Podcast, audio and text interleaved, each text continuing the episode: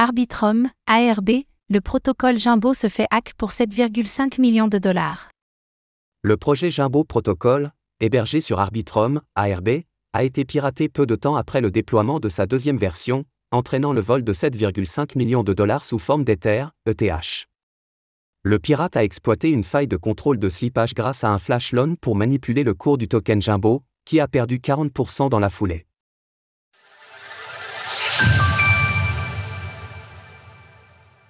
Jimbo Protocol subit un hack à 7,5 millions de dollars.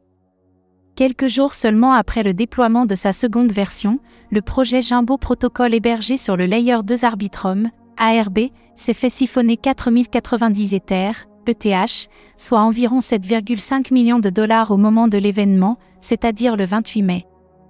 À l'heure de l'écriture de ces lignes, les fonds sont toujours sur la même adresse sous forme d'ETH, laquelle a d'ailleurs été tag par l'explorateur Etherscan en conséquence. Concernant la méthodologie utilisée par le hacker, ce dernier aurait simplement exploité un manquement de contrôle de slippage sur le protocole en répétant plusieurs fois des swaps grâce à un flash loan de 5,9 millions de dollars.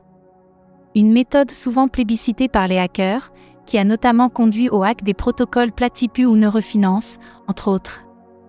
Une fois les fonds en sa possession, le hacker les a ensuite fait transiter via les bridges Stargate et Solé. Dans son dernier tweet en date, Jimbo Protocol a demandé l'aide de plusieurs enquêteurs on-chain afin de garder en mire les mouvements de fonds du hacker, notamment RackXBT, Sanksin ou Mudi Gupta. Aucun d'entre eux ne semble encore avoir répondu.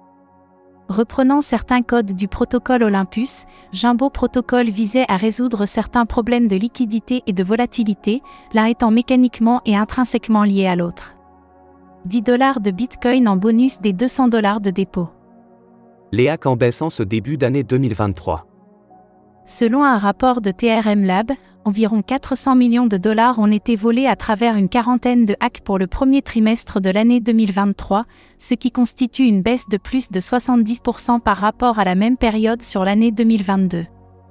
Bien sûr, dans la mesure où quelques hacks constituent la majeure partie des fonds dérobés sur une certaine période du fait des montants impliqués, la situation au premier trimestre ne permet pas de prévoir ce qu'il pourrait se passer pour le reste de l'année.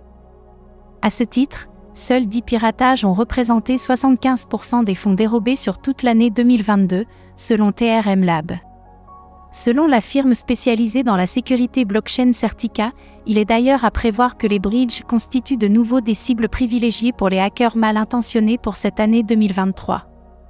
Effectivement, en raison de leur fonctionnement, les bridges constituent de très importantes sources de liquidités dans l'écosystème de la finance décentralisée, DeFi, comme l'a prouvé, entre autres, le désormais tristement célèbre hack à 624 millions de ronins l'année dernière.